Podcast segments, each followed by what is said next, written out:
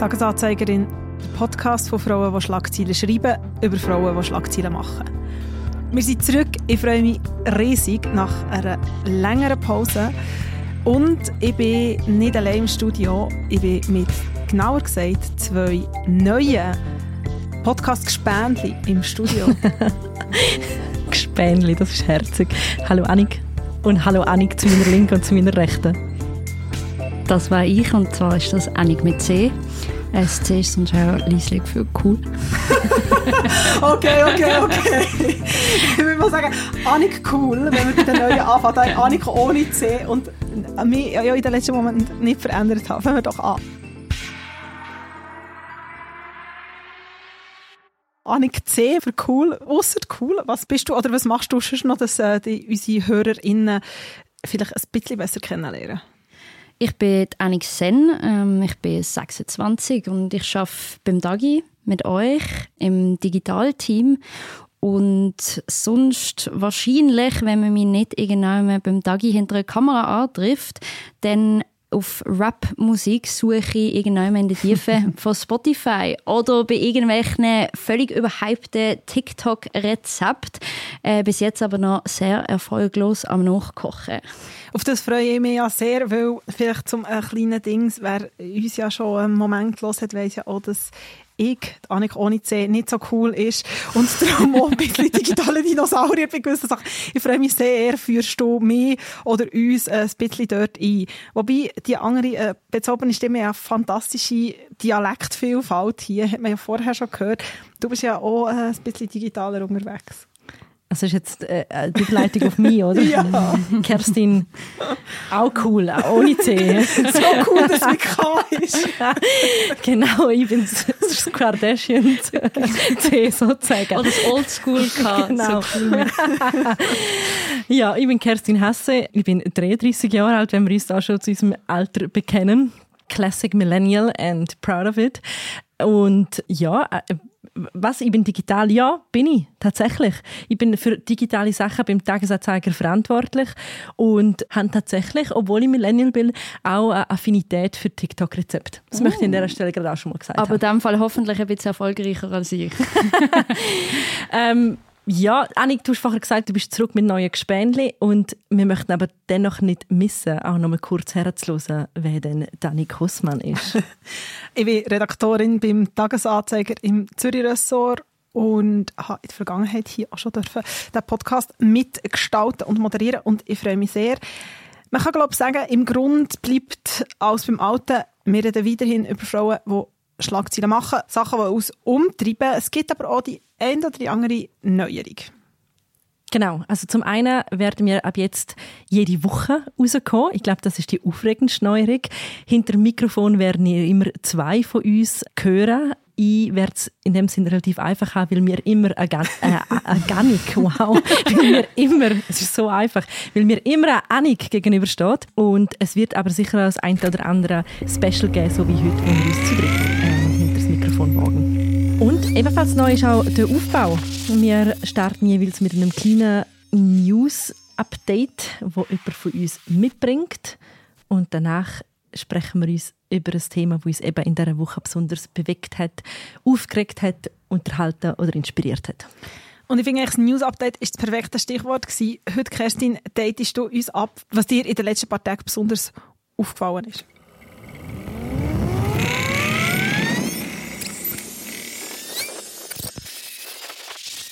Genau, ich habe ein paar Schlagzeilen mitgebracht. Wir haben uns darauf geeinigt, dass wir das kurz und knackig machen und ich werde probieren, das einzulösen. Die erste Gute Nachricht ist, die Vereinigten Staaten haben ab sofort eine Chefin von der Marine. Sie heißt Lisa Franchetti und sie gehört als erstes weibliches Mitglied zum Joint Staff vom US-Militär. Auf die Frage, was sie denn überhaupt dazu befähigt, den Job anzunehmen, hat sie kurz und wie finde recht treffend geantwortet, dass sie seit sage und schreibe 38 Jahre in der Marine umfassende Erfahrungen auf See und in den Streitkräften können sammeln Und das hat lange, oder? Absolut. Das ist ein rechter Mic-Drop-Moment, wie ich finde. Außerdem für Schlagzeilen hat unser Schweizer Tennisass Belinda Bencic gesorgt. Sie ist schwanger und möchte nach der Geburt von ihrem Kind im Frühling weiterspielen. Geht denn das, ist die grosse mediale Frage. Die Antwort ist Ja, das geht. Und Fun Fact bzw. not so Fun Fact: Anscheinend wird die Herzleistung von Frauen in der ersten Schwangerschaftswoche höher. Das heißt, es kommt zu einer Zunahme vom Blutvolumen und man hat mehr Hämoglobin und rote Blutkörperchen. Und das alles führt dazu, dass es mehr Sauerstoff in den Muskeln gibt. Und manche Mediziner gehen davon aus, dass deshalb die körperliche Leistungsfähigkeit um ganze 10% gesteigert werden kann. Was nicht so fun ist, immer wieder kursieren Gerüchte, dass Spitzensportlerinnen extra vor Grossanlässen schwanger werden, um dann im Anschluss abzutreiben. Wow. Es gibt bis heute keinen Beweis für das sogenannte Abtreibungsdoping. Und ich denke tatsächlich, dass die Märchen vor allem von Anti-Abtreibungsgruppen unterstützt werden, sagt ziemlich viel darüber aus.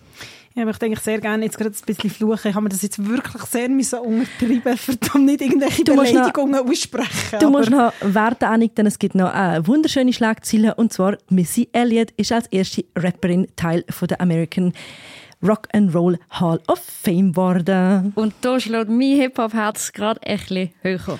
Das ist eindeutig nicht der Grund zum Fluchen, im Gegenteil. Ich verspreche, dass ich das nächste Mal knackiger herkriege. Unsere Produzentin, notabene, ähm, hat auch ganz fest gerade mit dem Kopf genickt.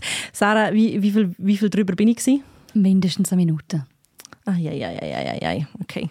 Müssen wir vielleicht an dieser Stelle noch ganz kurz unsere Produzentin vorstellen? Das wollen wir unbedingt. Wir haben nämlich auch etwas Neues hinter dem Produktionsdeck, kann ich gerade sagen. Desks, alles sehr äh, nicht gut. Ein Jugendwort benutzen, das noch viel weniger gut hat. Aber wir haben eine fantastische neue Produzentin, Zara Spreiter, die wir ab und zu sicher auch mal wieder aus dem äh, Off werden hören. Ab und zu aus dem Off und ich bin zuständig für all das, was nach deren Aufnahme passiert. Das heißt, wenn dort ein Problem ist, dann it's me. Jetzt wollte ich eigentlich noch sagen, Sarah, wer bist du? In alter Schawinski-Manier. Wow, wer bin ich? Ich bin die Zweite mit dem wunderschönen Dialekt ähm, mit dem Raum. Und äh, ja, ich bin Sarah Streiter, ich bin 24 und ja, bin froh, dass ich da dabei sein. Mir auch. alle Probleme, alle Fluche rausgeschnitten. Aber kommen wir zum Hauptthema. Ich freue mich ja sehr. Es ist, wenn wir da aufnehmen, man könnte sagen, Anfangs November. Ich weiß nicht genau, wie viele Wochen bis Weihnachten sind, aber Weihnachten kommt gleich. Und es jährt sich das Jahr wahrscheinlich einer von diesen klassischen Weihnachtsfilmen. Und zwar Love Actually.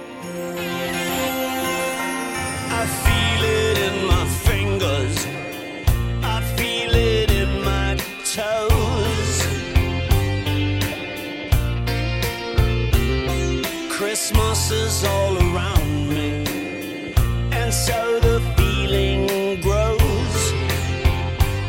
Und bevor wir darüber reden, warum dass wir darüber reden, über die 20 Jahre und äh, ob er gut gealtert ist oder nicht, Spoiler eher nicht, haben Kerstin und ich eine Entdeckung gemacht in der Vorbereitung. Und zwar, dass die Annik diesen Film nie gesehen hat. Kerstin und ich haben das sehr oft gesehen. Annik, deine Review von Love Actually. Ähm, Verhalten. ich habe mir lange Gedanken dazu gemacht, welches Wort äh, am besten zu, zu dieser Situation jetzt passt. Und ich würde sagen Verhalten. Ich möchte aber zuerst vor allem noch darauf aufmerksam machen, weil, ja, das stimmt natürlich, ich habe den Film nicht gesehen und ich habe mich kurz auch ein bisschen geschämt dafür. aber dann habe ich ein bisschen äh, in die Runde geschaut und unsere Produzentin Sarah hat den Film auch nicht gesehen. Ich Es ist also vielleicht ein bisschen das Generationending, Genau. möchtest du damit sagen? Maybe. Hey, ähm, nein, also ich meine, ich habe wirklich versucht, nachdem ihr es sehr auch po positiv, nein, nicht unbedingt positiv. Ihr habt gesagt, hey, das ist ein Film, der euch irgendwie begleitet über die Jahre oder immer begleitet hat und ihr vielleicht auch mit einem anderen äh, Mindset jetzt schauen. Und ich habe versucht, relativ vorig noch an den Film zu gehen und ich habe das Gefühl, ich bin trotzdem enttäuscht worden. ähm, ja, also ich, letzten Endes, er ist gespickt mit Klischees, oder? Frage an euch, so, ihr habt euch jetzt wahrscheinlich in Vorbereitung jetzt auch nochmal den Film geschaut. Ich finde, er, ist gespickt mit Klischees. Ich muss ganz kurz, bevor wir jetzt so einen Deep Dive machen, Ja. muss jetzt mal ganz kurz noch ein paar Eckdaten abholen. Ähm, so gut kennen wir uns jetzt gleich noch nicht an. Ja. Grundsätzlich, Romcoms.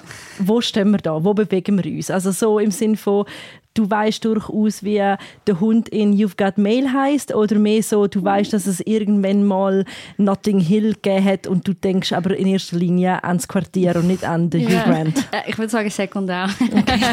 Okay, aber wie heißt der Hund? Das weiß ich auch nicht. Ähm, Brinkley. Oho! Also wir haben auf jeden Fall den Pro am Tisch, das scheint äh, spätestens jetzt klar zu sein. Nein, also Romcom sicher nicht meine absolute Leidenschaft. Ich glaube aber lustigerweise, das hat sicher auch ein bisschen etwas mit meiner Generation zu tun, also Film im Allgemeinen. Ich habe das Gefühl, so der Shift zur Serie ist sehr stark, auch gerade in meinem Umfeld und ich, ich beobachte es auch mir selber. Ist sicher auch ein Thema, das ich mir überlegt habe zum Anschneiden noch heute. Ähm, allein meine Aufmerksamkeitsspanne. Also ich meine, Love Actually geht zwei Stunden. Ähm, so wie der Film aufgebaut ist, hat natürlich auch mit 2003 zu tun, aber ich habe auch ein bisschen Mühe gehabt, zu folgen, beziehungsweise Konzentration Also ich meine, man kann auch sagen, das muss man ja schon sagen, oder? Ich, ich habe jetzt noch mal über den Film gelesen, das war ja damals eigentlich schon eine Kritik gewesen. Also ich meine, man kann wirklich sagen, es ist das Weihnachtssetting, es fährt fünf Wochen vor Weihnachten an und es sind alles die verschiedenen Liebesgeschichten. Es sind irgendwie neun Liebesgeschichten, neun oder zehn sogar. Und es passiert einfach auch sehr viel. Und ich meine, in zwei Stunden neun Liebesgeschichten zu erzählen, es, ich meine, es wird so oder so alles angeschnitten. Von dem her, ich glaube, das ist glaube ich, so eine Prämisse, wo man muss sagen, es passiert eh irgendwie viel. Also ich habe zwischenzeitlich auch mal noch ganz schnell das Cast aufgerufen bzw. gegoogelt, um mir nochmal schnell so ein bisschen stammbaummässigen Überblick zu verschaffen, wo wir stehen. Und bin dann wieder frisch eingestiegen. Okay, jetzt, was mich natürlich ähm, sehr interessiert ist, wir reden ja sehr viel auch äh, im Moment darüber, wie popkulturelle Schätze oder popkulturelle Highlights gealtert sind. Und das ist auch ein Thema bei Love Actually. Wie, ohne jetzt da ein- eine Frage- und Antwortspiel mit dir, Annik, zu machen, also Annik in cool, ähm, wie, Schlecht. wie, wie, okay, gut. Hat dich das aktiv gestört? Also ein kleines Beispiel, die eine Liebesgeschichte in dem Film ist ja, jetzt habe ich tatsächlich seinen Namen vergessen, der Hund weiß ich, aber einer von den Protagonisten nicht. Ähm, er ist verliebt in die Frau von seinem besten Kollegen Ja. und das ist Kira Knightley, das wiederum weiß ich. Und heute wird das als Stalking bezeichnet. Jetzt töne ich schon viel älter, als ich mich eigentlich fühle. Aber das ist zum Beispiel ein Beispiel von, wie damals das wahrgenommen ist, ich glaube tatsächlich auch noch in der Gesellschaft, als «ah, cute» und die ganzen Plakate, die er aufhaltet, wo die Liebe steht, wo ich ganz ehrlich bin, wo ich den Film zum ersten Mal gesehen habe, ist das it was the most romantic thing. Und dann so 20 Jahre später ist es so, ist es ein bisschen äh, schlecht gealtert. Und ich glaube, ich kann wie so ein bisschen beides nachvollziehen. Und das habe ich aber bei vielen von diesen Popkultursachen. Ich kann sie wie auch in, dem, in der Atmosphäre sehen, wo sie damals sind. Ja. Also auf jeden Fall und ich glaube, das kann ich auch und ich habe das Gefühl, das können viele Leute auch in meinem Alter. Es geht ja nicht darum, Differenzierung von zu wissen, was früher gesehen ist und wie es jetzt ist. Wegen dem fühlt es sich jetzt nicht besser an beim Schauen. Übrigens, ähm, er heißt Mark. Danke. Bitte. ähm, genau, ich, Aber ist es für euch Stalking, was er macht? Nein, also ich finde, wie, ich habe ihn jetzt auch noch mal, ich habe ihn länger nicht mehr gesehen, also ich habe ihn sicher zwei, drei Jahre nicht mehr gesehen, ich habe ihn jetzt auch noch mal geschaut und ich finde, es hat andere Momente, die mich viel Genau, mehr gestört ja. haben. Also was mich Absolut. viel mehr gestört hat, als der Moment, wo der Mark unangemeldet an Weihnachten mit diesen Plakaten Mhm. vor ihrem Ding ist, ist zum Beispiel, wie über Frauenkörper geredet wird. Ich finde, das ist mega krass. Also Mhm. es ist wie, es ist sehr oft das Gewicht von Frauen ein Thema, also sei es, es gibt Kommentare von, ah ja, du Hungerhaken und aber viel mehr noch in die andere Richtung. Also es gibt die ganz berühmte Szene, ähm, wo der Hugh Grant der Premierminister von England spielt und sich in seine Assistentin verliebt und umgekehrt und sie wird mehrmals, also ihr Freund hat äh, gesagt, sie sei die mit den dicken Beinen, jemand aus dem Regierungsteam sagt, ah, the chubby one. You know Natalie, who works here? The chubby girl? Ooh, would we call her chubby? I think there's a pretty sizable ass there, yes, sir. Huge thighs. Yeah. ihre Eltern sagen, ah ja, Pummelchen, also es ist so, und es gibt verschiedene Stellen, wo das immer wieder ein Thema ist und das ist etwas, was ich auch so, was ein bisschen mit trübt hat. Es gibt sehr viele Szenen, wo mir immer noch, was mir immer noch, wo mir mein Herz aufgeht, aber dort bin ich, gewesen, das hat mich fast am meisten gestört. Mhm. Ja, das sehe ich vollkommen. Das hat mich übrigens äh, schon damals gestört. Ja, mir ist glaube ich damals nicht so aufgefallen. Ich weiß es nicht. Ich einfach, Also, also das, äh, Natalie und wie ja, über genau. sie geredet wird, das also, hat mich damals Das ist schon gestört. wirklich eine normalgewichtige Frau. Also das kann man glaube ich sagen. Sie ist eine normschöne, normalgewichtige Und Frau, wertfrei. Was mich auch ähm, mehr stört, wenn ich es jetzt wieder schaue, ist die Fokussierung auf die männliche Perspektive. ja, Also Ja. in den meisten ähm, von diesen Liebesgeschichten geht es ja darum, wie sich der Mann fühlt. Und jetzt, wenn wir noch ganz kurz bei Mark und der Kira, wo auch ihren Namen ja vergessen habe, bleiben, ähm, zum Beispiel wie sie das fühlt und was es für sie bedeutet, dass jetzt der beste Freund von ihrem Mann sich in sie verliebt und was das vielleicht bei ihr auslöst oder so, das wäre ja auch total spannend, aber du kriegst immer nur, nicht immer, aber du kriegst in den meisten von diesen Liebesgeschichten nur die männliche Perspektive serviert. Das ist mir auch stark aufgefallen und ich finde allgemein also Character Development von Frauen ist de facto inexistent in dem Film. Ich vielleicht auch hier spannend noch anzumerken, ich habe mich darauf geachtet, ähm, es gibt einen Bechtel-Test. Der Bechtel-Test ist von der Alison Bechtel, ist eine US-amerikanische Comiczeichnerin und Autorin, was eigentlich ist ein relativ simpler Test. Also wenn zwei namentlich bekannte weibliche Figuren miteinander ein tiefes Gespräch haben und dabei, Achtung, nicht über einen Mann reden, dann gilt er als bestanden. Was ja, sind wir mal ehrlich, relativ einfach, vielleicht auch sogar selbstverständlich wirkt. Und der Test fehlt. Die einzige Szene, die man aufnehmen könnte, ist, wo die Tochter oder Mutter von ihrer Humor ähm, Ja. Aufführung in der Schule erzählt. Und also, wir reden hier von drei Sätzen. Ja. Und das finde ich schon krass. Und ich, den Test, äh, den kann man auf jeden Fall auch kritisch, oder muss man auch kritisch einordnen. Es gibt sicher auch äh, noch viele andere Faktoren. Aber ich finde, es ist trotzdem äh, so ein Mindestmaß, das zeigt, okay, es geht definitiv Mhm. nicht um Character De Development von Frauen. Also es geht einfach überhaupt nicht für mich auch gefühlt. Oder es, was ein Ding auch ist, wo glaube ich in das Bechteltest Ding reinspielt und wo der eigentlich sehr gut gesagt ist auch immer, es ist immer ein Machtgefälle, oder? Ja. Es Ja, ist der genau. Premierminister mit der Assistentin, es ist der Chef mit der, mit der Sekretärin, also es gibt immer Ja. ein Machtgefälle und die Frau ist wie nicht ihre handelnde Rolle. Darf ich hier Ja. noch ganz schnell nur mal kurz fragen, weil also ich kann mir das überlegen, genau das Machtgefälle, Premierminister Nathalie, da habe ich mir, was schafft, was macht sie? Sie, Sie ist, ist- Haushalt? Nein, sie ist kein Haushalt. Ich glaube, sie ist wie zuständig für die Gastronomie. Ich glaube, sie ist so. Nee, aber gilt sie nicht als seine Assistentin. Also sie bringt ihm doch oder nicht? Ja, und seine Post, ich glaube, sie ist genau, einfach das- irgendjemand, der dort arbeitet. Ähm, aber auch bei dieser Szene, und das finde ich spannend, vielleicht auch Kerstin, was du vorhin gesagt hast, eben mit, ist es Stalking bei dieser letzten Szene, wo ich habe, die, also ich habe mich natürlich auch informiert und auch Artikel gelesen und das habe ich jetzt weniger prägnante Thema gefunden, als eigentlich der Bro-Codex hinten dran. Weil Ich meine, sie hat ja trotzdem am Schluss auch Zuneigung gezeigt. Also irgendwie habe ich das Gefühl gehabt, hey, sie hat auch vielleicht Gefühl für den Mark, aber am Schluss, was steht über allem? Der Bro-Codex, er darf sie Bro nicht verraten. So. Ja, wobei ich finde, dort ist wirklich für mich einfach die Flachheit von ihrem Charakter stört mich dort viel mehr. Also ich meine, sie, sie darf irgendwie ähm, ihm Kuchen mitbringen und cute in die Kamera schauen und sind wir ganz ehrlich, Keira Knightley, ihre Rolle in dem Film besteht vor allem daraus, gut auszusehen. Und das macht sie natürlich einem very typical Y2K-Look mit äh, Hüftjeans bei Minusgrad in London und es ist einfach, sie hat gar keine Tiefe in den Charakter. Sie muss einfach die Schönheit sein, in die sich der andere verliebt hat. I look quite pretty.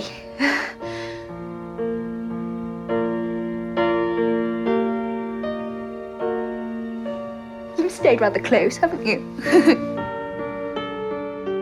Und das ist schon, ähm, das ist äh, ernüchternd, würde ich sagen. Und ich finde es, je, ich find's, ich find's, je länger wir darüber reden, desto schlimmer finde ich Das war eigentlich gerade bisschen meine Anschlussfrage gewesen, weil jetzt du oder auch ihr, die vielleicht in einem anderen Setting mit diesem Film aufgewachsen sind, ich habe mich das oft gefragt, wenn ich ihn geschaut habe, Hey. wie geht es denn euch jetzt? Ich glaube, für mich, hat, also es ist aber sehr persönlich, ist wirklich so, ähm, du hast vorhin gesagt, es ist schwierig mit der Geduld zu haben und da merke ich wirklich einen Generationsunterschied, weil Love Actually ist einer der ersten DVDs, wo ich mir selber gekauft habe für meinen DVD-Player. Und ähm, ja, tatsächlich, ich komme wieder sehr alt vor, aber ist okay. Und ich habe eine grosse Faszination für Film und ich habe mich mehr können in die Welten hineingeben. Und ich, ich verbinde das Gefühl noch immer mit dem Film. Es gibt den Moment, wo der Mark aus seiner Wohnung rausgeht, nachdem sie checkt, Kira, dass er in, in sie verliebt ist. Und dann kommt Dido im Hintergrund.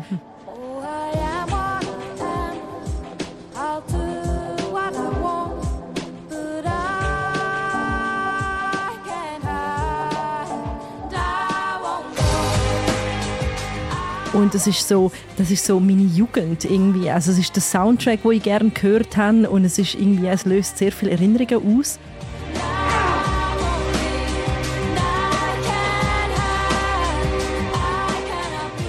Aber eben, ich kann auch glaub, besser reflektieren, was alles schief läuft. Interessanterweise kann das übrigens auch der Regisseur. Der Richard Curtis hat gesagt, dass äh, beispielsweise der Lack of Diversity makes me uncomfortable and a bit stupid. Ich glaube, ich habe einen Artikel gelesen im Guardian, wo es genau um das geht, um wie ist der Film gealtert oder eben auch nicht. Und die letzte Ziele in dem Artikel heißt, äh, Love Actually ist nicht perfekt im Großen und Ganzen, aber it's also just a bit of fun. Und ich glaube, ich kann mich mit dem Resümee kann ich mich recht gut anfreunden.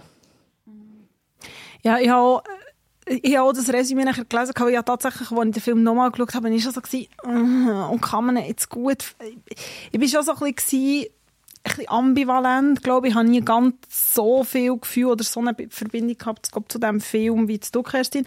Aber trotzdem, als jemand, der jetzt nicht mega cinephil ist, gibt es so ein paar Filme und ja, oft auch in diesem Weihnachtssetting, das ist auch immer so ein der Vorwurf von diesem Film. Also irgendwann habe ich mal gelesen, wo jemand sehr zynisch gesagt hat, ja, also wenn man diesen Film würde irgendwo in ein Sommer-Environment versetzen, würde einfach nicht funktionieren. Also die Hälfte ist ja so ein bisschen das, ein bisschen Lichtli, ein bisschen Schnee, es ist irgendwie so ein bisschen Christmassy und es ist so die Romantisierung von, von Weihnachten. Das funktioniert natürlich schon auch darum sehr gut und ich glaube, es ist auch, dort trifft man mich, glaube ich, auch.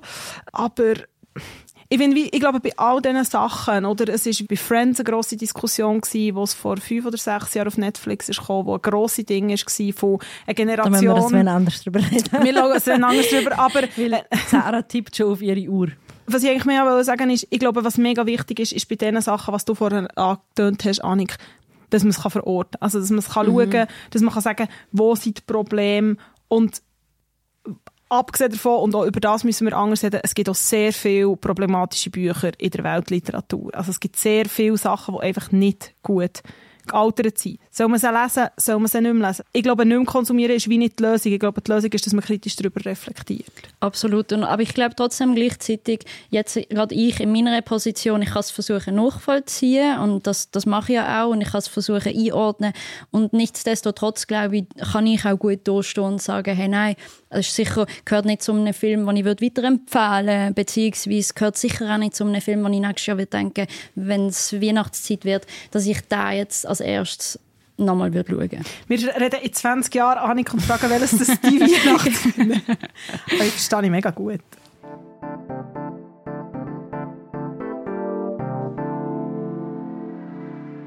Ich glaube, etwas, was sich auch nicht geändert hat an dem Podcast, ist, dass wir euch Woche für Woche mit Tipps werden versorgen. Und genau das machen wir jetzt. Annik Sen. Zuerst mal ein smoother Übergang. Genau, danke schön, Smooth. danke schön. Man sagt, ich bin bekannt für meinen guten Übergang. Was hast du uns für einen Tipp mitgebracht? Ich habe äh, natürlich einen Musiktipp mitgebracht und zwar hat Interpretin Georgia Smith, aka Queen of R&B, ähm, hat es jetzt wieder mal geschafft. Also sie hat Ende September ein neues Album rausgebracht, Falling or Flying, und es ist grandios.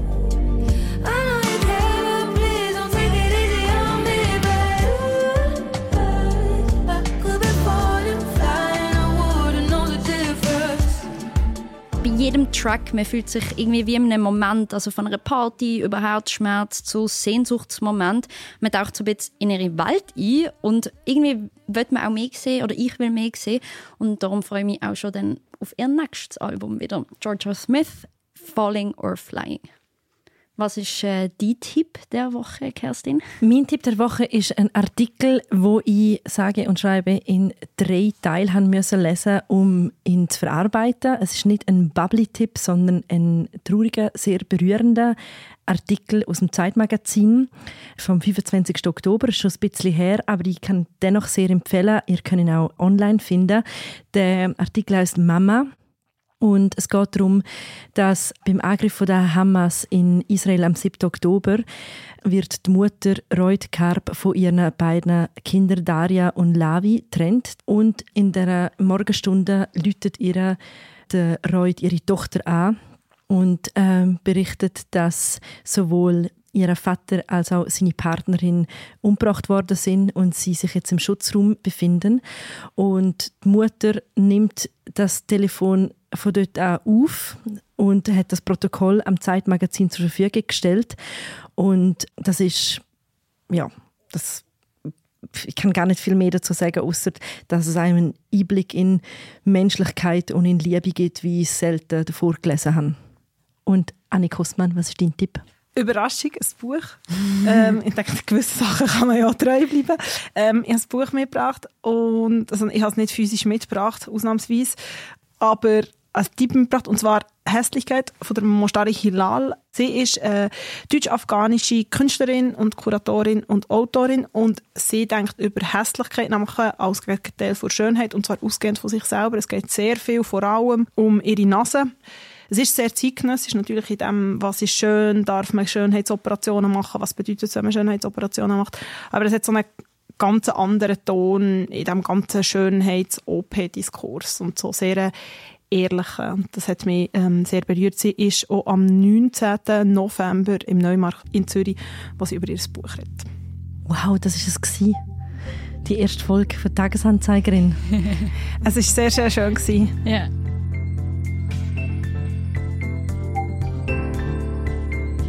Ich bin froh, dass wir zurück sind. Äh, nächste Woche werden Annik und Annik miteinander diskutieren. Und äh, ich bin vor allem gespannt, wie ihr das mit der Ansprache äh, klären. Wobei es wird ja einfacher sein, wenn nur noch ihr miteinander reden und ich nicht noch reinfunken. Definitiv. Ich freue mich auf jeden Fall, Annik. Und wenn ihr noch Gedanken habt zu Enter Love Actually oder einfach sonst irgendwelche Anregungen oder Feedback zu Tagesanzeigerin, dann könnt ihr uns das natürlich melden auf äh, fast jedem digitalen Kanal oder auch auf podcasts.tamedia.ch. Und vor allem wäre ich auch daran interessiert, ob ich tatsächlich eine von der Einzigen bin, die den Film nicht gesehen hat. Ich glaube nicht. Ich, Ich glaube, glaube da gibt es einen ganz klaren Generation Gap. Und noch ein kleiner Werbespot, das muss ich auch noch Platz haben. Wir machen es ganz kurz. Wenn ihr möchtet mehr vom Tagesanzeiger lesen, dann könnt ihr das machen. Wir haben ein Angebot für euch. Ihr kriegt drei Monate für den Preis von einem Monat auf dagiabo.ch. Merci vielmals fürs Zuhören und bis nächste Woche. Tschüss zusammen. Tschüss. Ciao.